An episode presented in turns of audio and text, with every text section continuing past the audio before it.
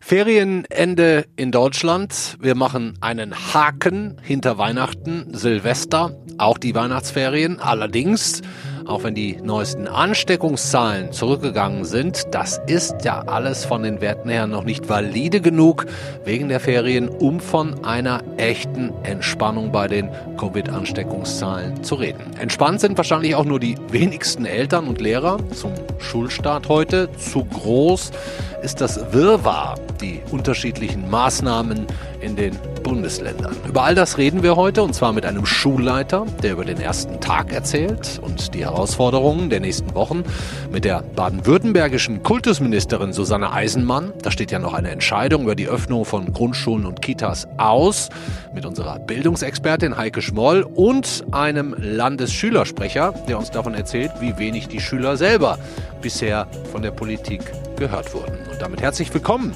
beim FAZ Podcast für Deutschland an diesem Montag, den 11. Januar. Ich bin Andreas Krobock. Schön, dass Sie dabei sind.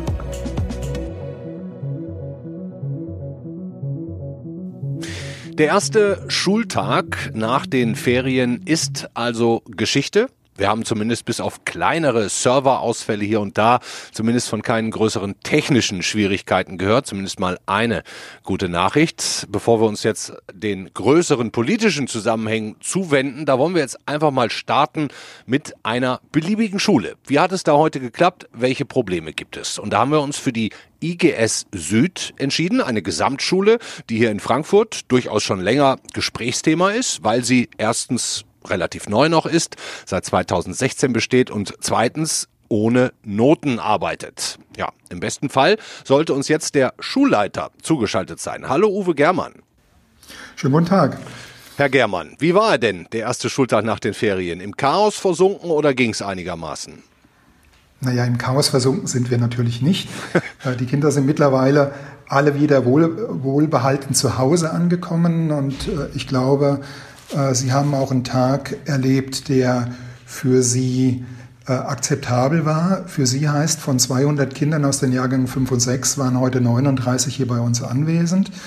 Äh, nichtsdestotrotz war es von der, von der Organisation und von der Planung wahrscheinlich der anstrengendste Tag, den ich bisher in meinem Leben als Schulleiter erlebt habe. Der heutige Tag? Denn der heutige Tag.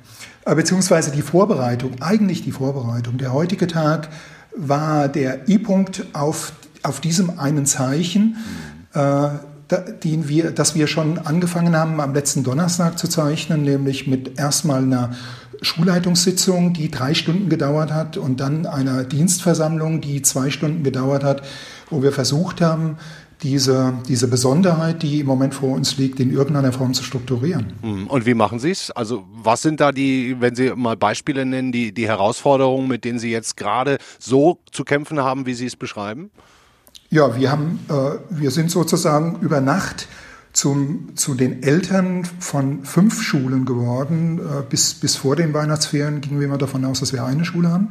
Wir haben nämlich eine Schule für Fünft- und Sechstklässler, die hier anwesend sind. Das waren 39 Kinder heute. Mhm. Wir haben, eine, äh, wir haben äh, eine, eine Schule für die Fünft- und Sechstklässler, die zu Hause sind. Das waren ungefähr 80. Wir haben eine Schule von Siebt- und Achtklässlern, die zu Hause sind und digital beschult werden. Und wir haben eine Schule für Neuntklässler, die zum Teil hier sind und vor Ort beschult werden. Und wir haben eine Schule für Neuntklässler, die zum Teil zu Hause beschult werden. Das heißt, wir haben zunächst Gruppen, von denen wir gar nicht genau wissen, aus wie vielen Kindern bestehen die.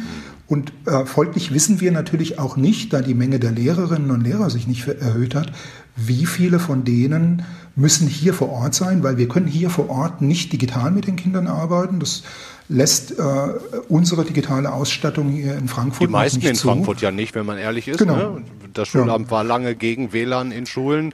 Das genau. rächt sich ja. heute so ein bisschen. Mhm. Unbedingt, ja. Also das heißt, die Kollegen, die mit den Kindern digital arbeiten wollen, sollen und müssen, müssen nach Hause gehen. Äh, das heißt, da die Leute sich nicht aufteilen können, müssen wir zum heutigen Tage entscheiden, wie viele Menschen sind hier, wie viele Menschen sind zu Hause. Äh, das ist nicht vernünftig zu, äh, zu lösen. Und äh, so gesehen ist unser eines Motto, das unserer Schule zugrunde liegt, nämlich fehlerfreundlich zu sein. In dem Fall fehlerfreundlich, haben uns, gesagt. Fehlerfreundlich, fehlerfreundlich ja. Okay. Der Fehler, der eigentlich der Moment des Lernens ist, weil nur wenn man einen Fehler macht, kann man, kann man was Neues erlernen. Und, aber das können Lehrer oft gut formulieren, auch mit Kindern anwenden. Aber im Moment müssen wir das gerade für uns anwenden, äh, weil, weil die Situation so, so unklar ist, dass es völlig klar ist, dass wir Fehler machen im Moment. Und wir müssen ausprobieren, wir müssen uns in die Situation hineintasten und hoffen, dass sich im Laufe der Zeit der Nebel äh, lichtet, der im Moment noch massiv da ist. In einer perfekten Schulwelt wäre es vielleicht so wie nur an ganz wenigen Schulen in Deutschland meines Wissens, dass quasi auch Präsenz- und Distanzunterricht zusammengebracht wird. Ne? Also das, was weiß ich, die, äh, Präsenzkinder in einem Klassenraum sitzen, Distanzkinder zu Hause, alle vor ihren Laptops ähm, und ein Lehrer sitzt in einem weiteren Raum. Bei Ihnen habe ich jetzt rausgehört, bei Ihnen geht das nicht aus den digital genannten Gründen. Ähm, kann man sowas denn überhaupt kurzfristig auf die Beine stellen? Wäre wär das auch Ihr Ziel? Also da sind mehrere Themen drin, in dem, was Sie da gerade fragen. Das eine Thema ist, äh, dass in, in dem digitalen Unterricht meines Erachtens auch eine sehr große Gefahr drin steckt, nämlich dass wir in unserer Pädagogik um Jahrzehnte zurückgehen, weil dieses Medium natürlich äh, sich so wunderbar anbietet, um zentralen Unterricht zu haben. Da vorne ist jemand, in dem Fall auf dem Bildschirm, der sagt, was gedacht werden soll und die Kinder, die nicht mal sichtbar sind, schlafen oder arbeiten mit. Es ist überhaupt nicht sichtbar. Das heißt, die Gefahr, dass wir, dass wir in unserer Entwicklung, unserer pädagogischen Entwicklung rückwärts gehen, ist sehr, sehr groß, wenn wir dieses Medium nur als ein frontales Medium ansehen. Hm. Sie sprechen es gerade schon relativ ausführlich an. Ne? Also Sie machen ja an der EGS Süd einiges anders als andere Schulen. Sie vermeiden Frontalunterricht, daher auch jetzt Ihre Aversion gegen diesen Digitalunterricht mit Lehrer vorne und Schüler alle vorm, mhm. vorm Laptop. An vielen Schulen mhm. ist das aber Usus und Standard, ne? auch im Moment ja. in diesem ja. Tag, heute. Ähm, Sie vergeben auch keine Noten, sondern schreiben in Zeugnissen über Stärken, Schwächen, Lernziele, also ein sehr moderner Ansatz. Ähm, hat denn dieses System, wie Sie es gerade machen, ähm, aus Ihrer Sicht in der Corona-Zeit Vorteile oder eher Nachteile? Ja, es, hat, es hat eigentlich nur Vorteile. Äh, es hat den Vorteil, den ich eben schon angedeutet habe, dass unsere Kinder hier in normalen Schulzeiten lernen, äh, ihren eigenen Lernweg selbstständig zu gestalten, zu bestimmen und zu gestalten. Das heißt, wir versuchen unsere Kinder zur Selbstständigkeit und Eigenverantwortung zu erziehen. Äh, und dieses Prinzip, das bei den Kindern nach einem halben Jahr, äh, wenn die ein halbes Jahr hier bei uns sind, deutlich spürbar ist, ist natürlich ein, ein Winning Point für die Arbeit zu Hause, weil, weil die Kinder natürlich die, zumindest mal die Struktur für das selbstständige Arbeiten äh, eigentlich nur fortsetzen müssen. Die Materialien haben sie auch. haben Sie das Gefühl, dass, dass Schüler und Eltern mit der Situation insgesamt einigermaßen klarkommen? äh, das ist, ist, sehr vielschichtig. Also ich glaube, äh, das, was ich eben beschrieben habe mit dem Lernen als solchen, kommen die klar. Was ich im Moment, glaube ich, als das große Problem ansehe, ist, dass wir insgesamt in der Gesellschaft äh, uns endlich entscheiden müssen, worum geht es uns. Geht es uns, und ich glaube, dass die beiden Punkte im Moment gerade gegeneinander stehen. Geht es uns um Bildung oder geht es uns um die Gesundheit dieser Gesellschaft? Ich habe so das Gefühl, dadurch, dass wir die ganze Zeit versuchen, so einigermaßen da durchzukommen, zieht sich diese ganze indifferente Phase äh, ins, ins, ins Unendliche hinein. Und ich würde mir fast wünschen, und ich glaube, dass es viele Eltern gibt, dass man sagt, lasst uns danach schauen, dass wir die Zahlen so weit runterbekommen, dass das Gesundheitsamt wieder nachverfolgen kann. Und dann können wir auch wieder vernünftig leben. Und im Moment ist, glaube ich, die große Belastung für uns alle, dass wir eigentlich immer nur von jetzt auf gleich und äh, in keinem längeren Rhythmus als zwei Wochen denken und planen können. Und das, das zermürbt ungemein nicht nur meine Kolleginnen und Kollegen, sondern auch die Kinder. Hm. Ja, vielen Dank, Uwe Germann, Schulleiter der EGS Süd. Ihnen herzlichen Dank und alles Gute. Sehr gerne. Tschüss. Wir haben also ein ganz schönes Durcheinander, nicht nur wahrscheinlich an jeder einzelnen Schule in Deutschland, sondern auch in jeder Familie. Ein System für alle gibt es nicht. Die Länder haben unterschiedliche Lösungen, unterschiedlich harte Schullockdowns. Ob dieses Wirrwarr, diese Mischung aus Präsenz- und Distanzunterricht sinnvoll ist, das würde ich gerne mit unserer nächsten Gesprächspartnerin klären, bei der FAZ für die Bildungswelten verantwortlich, Korrespondentin in Berlin. Hallo, Heike Schmoll. Bitte Sie.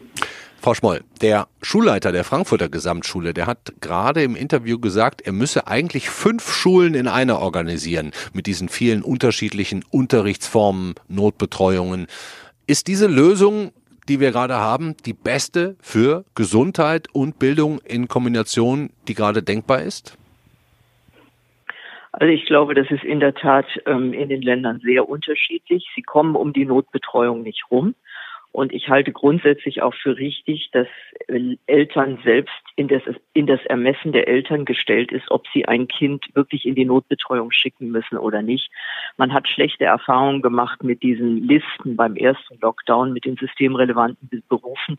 Da sind doch einige hinten runtergefallen. Das gilt zum Beispiel für alleinerziehende Mütter deren Kinder übrigens häufig sowieso schon den Anschluss verloren haben.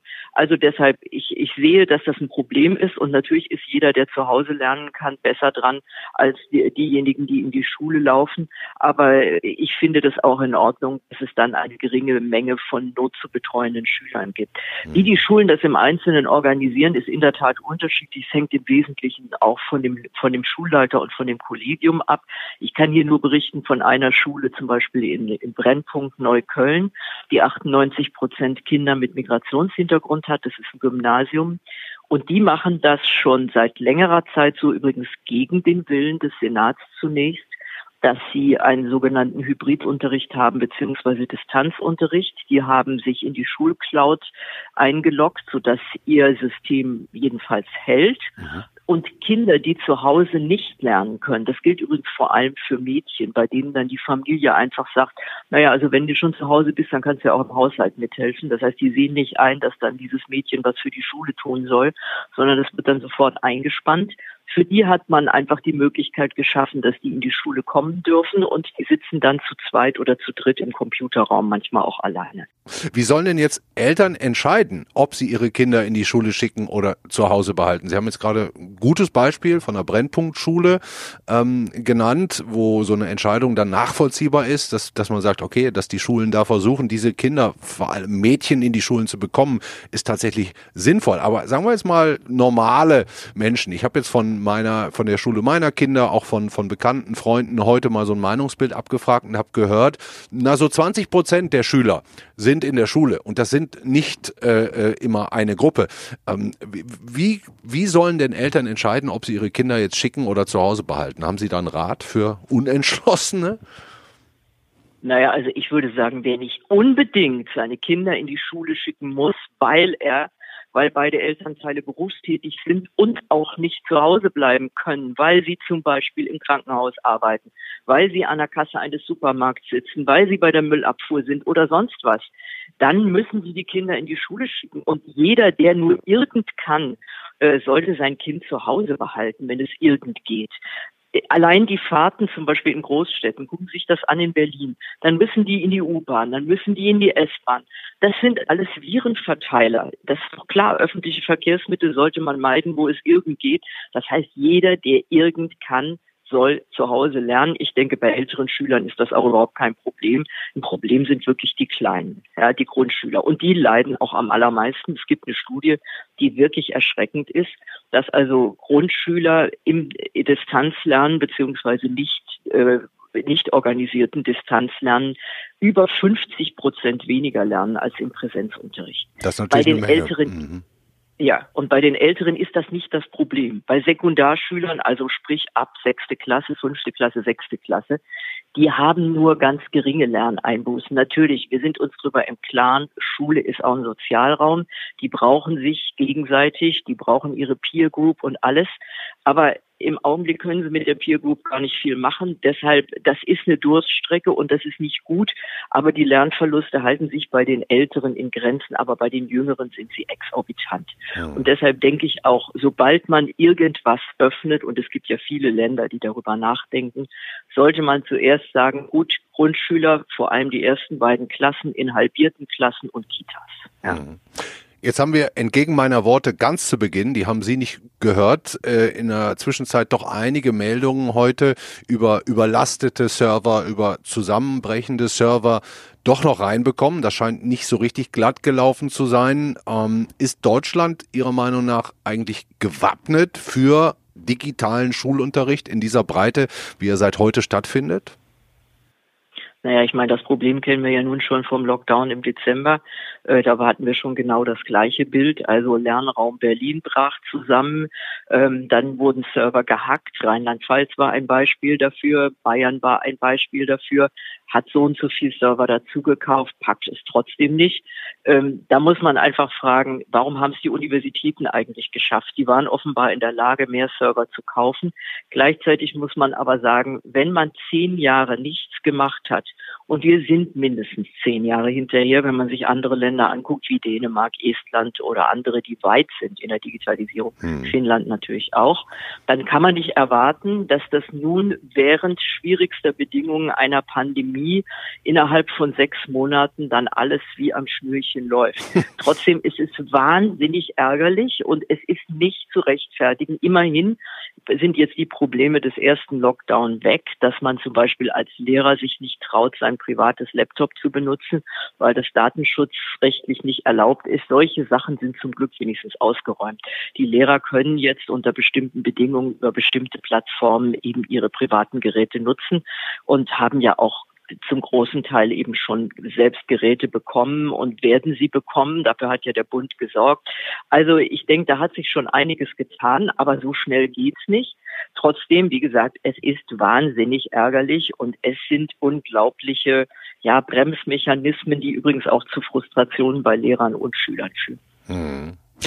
Letztlich soll es ja am Ende um eins gehen, nämlich die Infektionszahlen in den Griff zu bekommen. Dafür, darüber reden wir jetzt gerade. Der Sinn des Ganzen ist, die Zahlen runterzukriegen. Aber welche Rolle bei den Ansteckungen die Schulen, Kitas, die Kinder spielen, das wissen wir doch immer noch nicht so ganz genau, oder?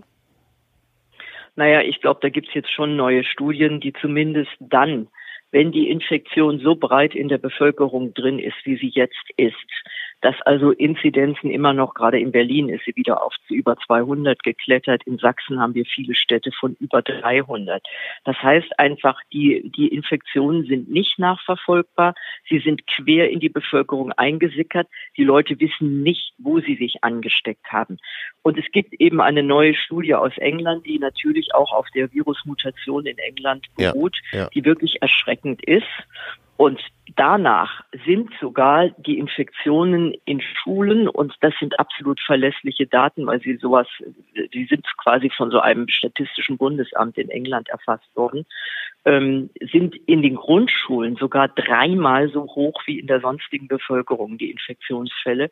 Das ist wirklich erschreckend und ich bin auch sehr sicher, dass das Kanzleramt genau in Kenntnis solcher neuer Ergebnisse und neuer Studien und auch aus Furcht vor diesem mutierten Coronavirus jetzt wirklich zur Vorsicht gemahnt hat. Ich selber bin auch der Meinung, dass man zumindest mal so lange vorsichtig sein sollte und auch die Schulen geschlossen halten sollte, bis man wirklich eine eine Datengrundlage hat, die über die Feiertage hinausreicht. Die haben wir ja immer noch nicht. Ne? Wir haben eigentlich keine Datengrundlage im Augenblick, auf der sich wirklich operieren lässt. Wir wissen nicht, ob die Infektionszahlen nicht in Wirklichkeit sehr viel höher sind, weil wir die ganze Dunkelziffer noch nicht erfasst haben, derer, die sich über Feiertage angesteckt haben. Ja. Dankeschön, Heike Schmoll. Gerne. Auch wenn die Maßnahmen der Schullockdown in den Bundesländern durchaus unterschiedlich gehandhabt wird, immerhin gibt es meistens eine Entscheidung. Allerdings noch nicht in Baden-Württemberg. Da ringen der grüne Ministerpräsident Winfried Kretschmann und seine Kultusministerin Susanne Eisenmann vom Koalitionspartner CDU noch um eine Lösung. Präsenzunterricht ja oder nein, vor allem in Grundschulen und Kitas. Umso besser, dass wir das jetzt direkt mit der Kultusministerin besprechen können. Hallo, Susanne Eisenmann. Hallo. Freut mich, dass Sie sich die Zeit nehmen. Sie scheinen mir ja im Moment von allen Kultusministern Deutschlands am meisten von sich reden zu machen. Fühlen Sie sich mit Ihrer klaren Forderung nach Präsenzunterricht, einer Öffnung der Grundschulen und Kitas nicht ein bisschen einsam im Moment im Kreise Ihrer Länderkolleginnen und Kollegen? Nein, ganz im Gegenteil. Also Sie haben ja in Ihrer Anmoderation selber gesagt, wir seien die Einzigen, die noch keine Entscheidung getroffen haben. Was natürlich so auch nicht ganz stimmt, sondern bei uns findet seit heute Fern- und Lernen statt, Fernunterricht. Wir haben keine Ferien, wir haben Schule, mhm. aber wie gesagt, äh, digitales Lernen und keine äh, Präsenz. Und wir diskutieren, ob wir ab äh, kommenden Montag, ab 18. Januar, wenn die Infektionszahlen zurückgegangen sind, Kitas und Grundschulen öffnen können. Ohne Präsenzpflicht. Ähm, ich möchte aber gerne darauf hinweisen, dass es in Baden-Württemberg schon seit ähm, Frühjahr vergangenen Jahres keine Präsenzpflicht gibt. Ähm, das, was andere Bundesländer jetzt machen, gilt in Baden-Württemberg schon lange, weil mir wichtig war, dass die Eltern, die beispielsweise selbst Risikogruppe sind oder ähm, Angehörige als Risikogruppe in der Familie leben, dass die die Kinder nicht in die Schule schicken müssen. Hm. Das heißt Schulpflicht ja, keine Präsenzpflicht. Und wir diskutieren das, was äh, jetzt beispielsweise in Hessen ja schon äh, äh, Beschluss ist, nämlich dass äh, die Schülerinnen und Schüler grundsätzlich in die Schule gehen können, wohl ab heute, aber es keine Präsenzpflicht gibt. Also so gesehen sind andere Bundesländer ja wesentlich forscher und wesentlich zügiger. Wir haben Bundesländer, ähm, wo ähm, die äh, Abschlussklassen in Präsenz sind. Und deshalb, wir haben diese Woche Fernunterricht, wir haben Notbetreuung, selbstverständlich für die jüngeren Kinder. Ja. Und wir wollen ab 18. Januar gerade den Kleinen, nämlich Kitas und Grundschulen, Perspektive bieten. Das werden wir Mitte der Woche entscheiden und deshalb, wir haben auch keinen Streit in der Landesregierung. Das ist eine konsensuale Entscheidung. Naja, der Ministerpräsident hat in der Plenarsitzung am Freitag äh, genau das Gleiche gesagt. Äh, also so gesehen okay. äh, haben wir da eine klare Linie und wir unterscheiden uns auch nicht von anderen Bundesländern, ganz im Gegenteil. Hessen oder Mecklenburg-Vorpommern sind diese Woche schon weitergegangen, als wir uns für nächste Woche vornehmen. Und deshalb ist es äh, ein Vorgehen, das in Baden-Württemberg wohl abgestimmt ist, aber der Blick genau natürlich gerade auch auf die kleinen Kinder ja. ein ganz besonderer ist. Ja, ähm, Sie wollen, wenn ich das jetzt auch richtig verstanden habe, oder das haben Sie mal gesagt, unabhängig äh, von Inzidenzwerten Schulen und Kitas öffnen. Haben Sie da Ihre Meinung geändert?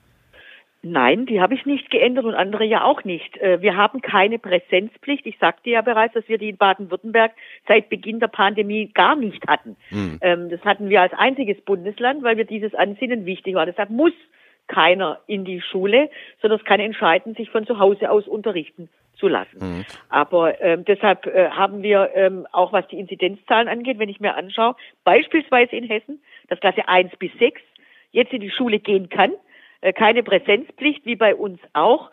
Ähm, das sind ja die Inzidenzwerte auch nicht entscheidend, sondern man hat es heute entschieden. Mhm. Und deshalb ja, wir brauchen einen Lockdown. Das ist richtig, dass ich da nicht missverstanden werde, weil okay. die Inzidenzwerte zu hoch sind. Nur glaube ich, dass wir einen besonderen Blick brauchen auf gerade kleine Kinder und wir brauchen auf Bildung und Betreuung immer einen besonderen Blick.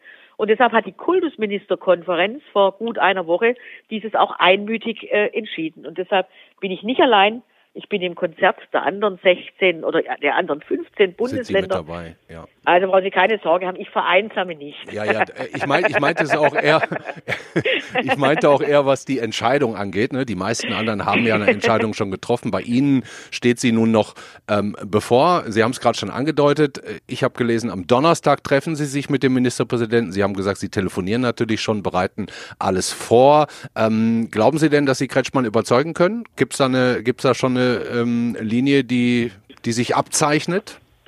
Also wir sind uns sicher an einem Punkt einig, weil ich glaube, da kann man generell wenig diskutieren, dass wir auch in Zeiten der Pandemie Perspektive für Kinder und junge Menschen brauchen, ist, glaube ich, richtig.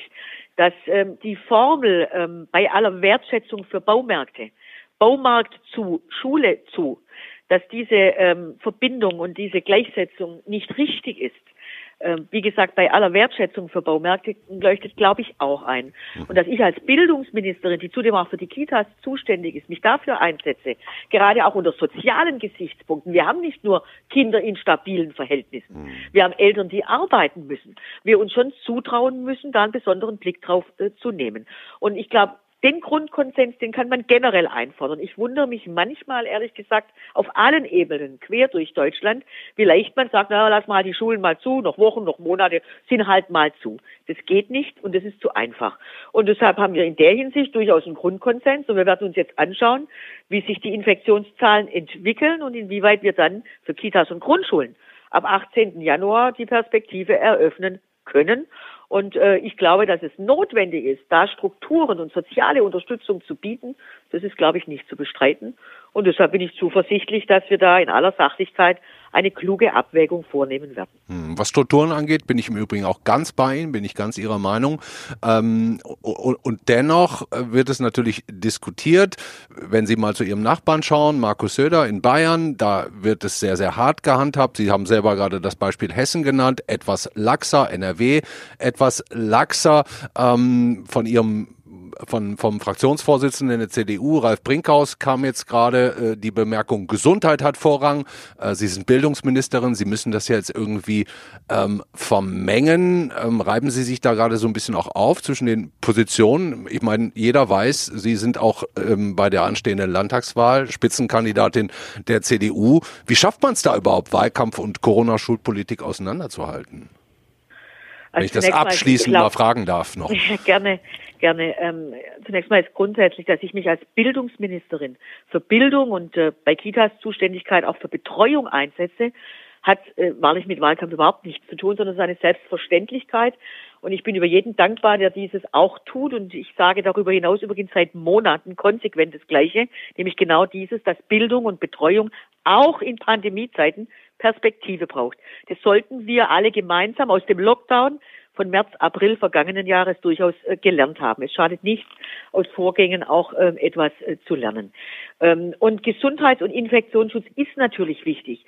Äh, der Schutz gerade unserer vulnerablen Gruppen, gerade der Älteren, ist eine ganz große Herausforderung. Deshalb ist es ja auch richtig, dass wir jetzt strikte Maßnahmen vorgenommen haben. Nur, wir sollten jetzt mal sehen, ob die Maßnahmen auch wirken, ob die Infektionszahlen zurückgehen und dann die nächsten Schritte entscheiden. Und dabei zu sagen, Bildung und Betreuung gerade für die Kleinen, ich sage ja nicht für alle, für die Kleinen, sind ganz entscheidend und deshalb zeigt ja auch die Bemerkung ähm, des Fraktionsvorsitzenden der Bundestagsfraktion der CDU, dass es gut ist, dass äh, Bildung und Betreuung Länderhoheit ist. Mhm. Also, um es nochmal zum Schluss jetzt zusammenzufassen, Sie gucken schon auf die Inzidenzwerte, die sind schon wichtig und die Infektionszahlen. Und wenn die aber in einem Bereich sind, wo würden Sie sagen, können wir es jetzt mit gutem Gewissen machen? An, an welch, ab welchem Wert?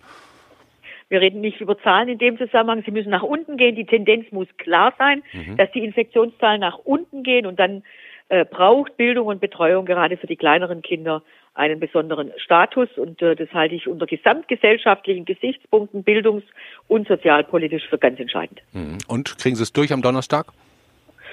Das werden wir sehen. Wir werden sehen, wie sich die Zahlen entwickeln und ja. dann äh, werden wir entscheiden. Aber ähm, Bisher hat man mir eigentlich nicht mangelnde Durchsetzungskraft äh, unterstellt.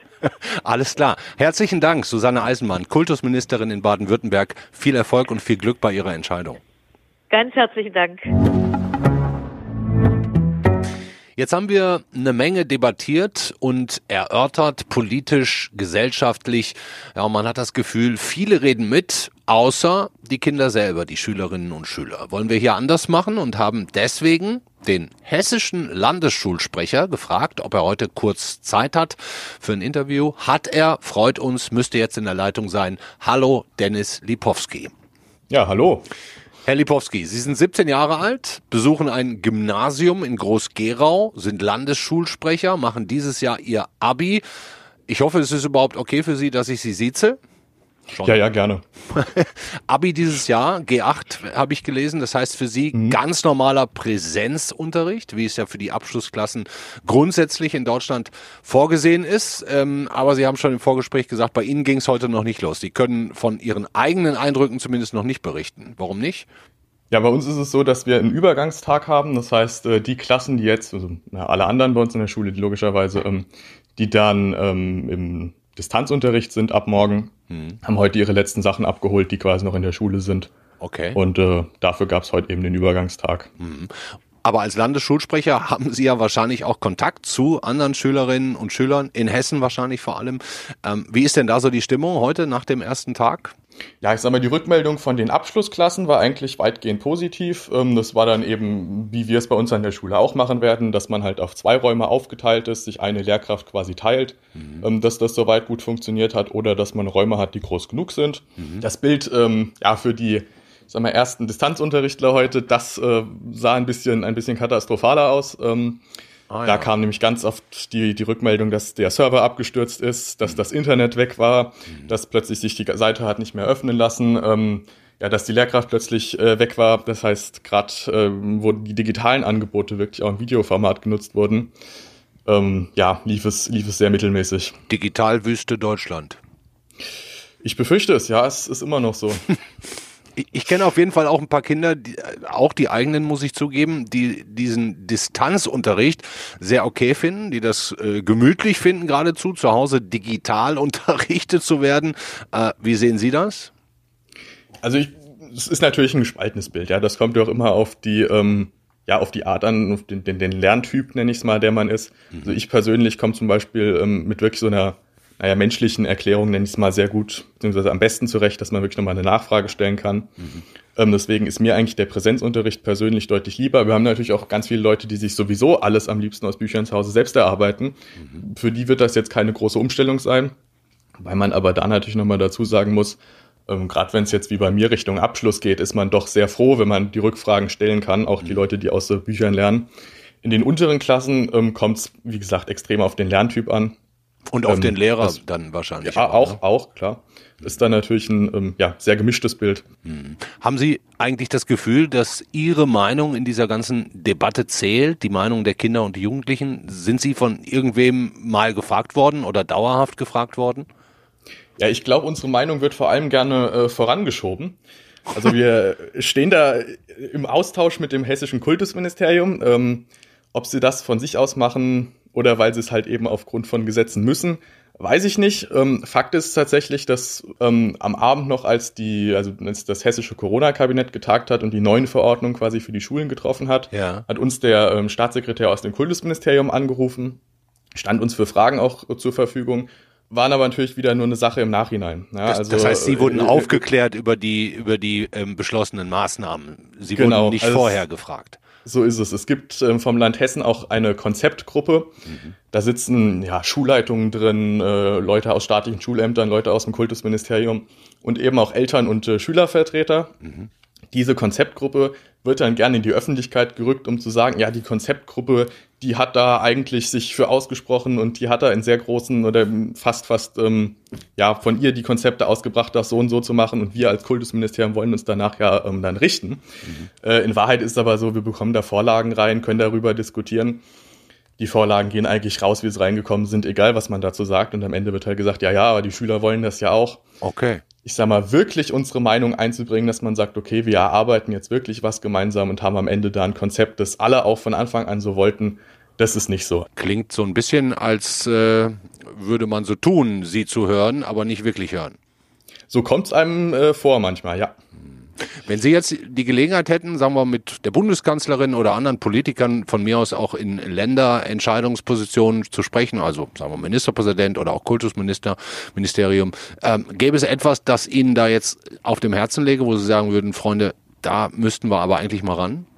Ja, wir haben für uns ähm, im Landesschülerrat auch per Beschluss festgehalten, dass wir eigentlich gesagt haben, mit nur reinem Distanzunterricht, da geht so viel einher dass das eigentlich zu 100 Prozent nicht tragbar ist. Also wir haben gesagt, es, es ist natürlich, wenn es funktioniert, ähm, schön mhm. und ist natürlich, wenn es funktioniert, auch sicherer, weil man muss bedenken, zu Hause ähm, ist für viele Kinder eben nicht der sichere Ort ähm, und sie sind auch froh, mal, also ja, ich sag mal, wirklich extrem froh rauszukommen, nicht nur eben um soziale Kontakte zu knüpfen, ja. Ähm, sondern auch einfach, um vielleicht häuslicher Gewalt zu entkommen. Ja. Und da dann zu sagen, ja, wir machen jetzt aber drei Wochen ähm, wirklich nur Distanzunterricht und ihr bleibt mal zu Hause und so richtig gucken, wie es euch geht, können wir dann halt mal nicht.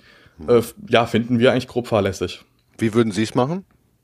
Wir haben vorgeschlagen, dass man wenigstens einen Präsenztag die Woche hat oder wenn es auch nur einen halben Präsenztag ist, aber dass zumindest mal die Kinder alle in die, ähm, in die Schule gehen, die ganz wichtigen Fragen auch klären können, aber auch einfach mal kurz, kurz mit der Lehrkraft reden, untereinander reden, wie geht's ihnen denn, um einfach die gröbsten Fälle wenigstens schon mal erkennen zu können. Und haben Sie da Hoffnung, dass das noch passieren kann? Nö. Ich habe es dem Staatssekretär vorgeschlagen, der dann meinte, ja, also ist ja auch eine Idee, ganz viel kann man beraten, wir haben es jetzt halt anders gemacht. Ähm, ja, das war eigentlich relativ genau, was er gesagt hat, deswegen bin ich da schlechter Hoffnung. Okay. Dankeschön, Dennis Lipowski. Das sind interessante Eindrücke. Nicht wirklich befriedigend aus Ihrer Sicht, aber jetzt geht's ja auch erstmal um Ihr Abitur. Ähm, da müssen Sie sich auch drum kümmern, nehme ich an. Ich drücke Ihnen da die Daumen für. Ich sitze schon hier an Physik, es wird herrlich. Alles, alles klar. Vielen Dank für das Gespräch, Dennis Lipowski, Landesschulsprecher in Hessen. Alles Gute für Sie. ja, Ihnen auch, hat mich gefreut.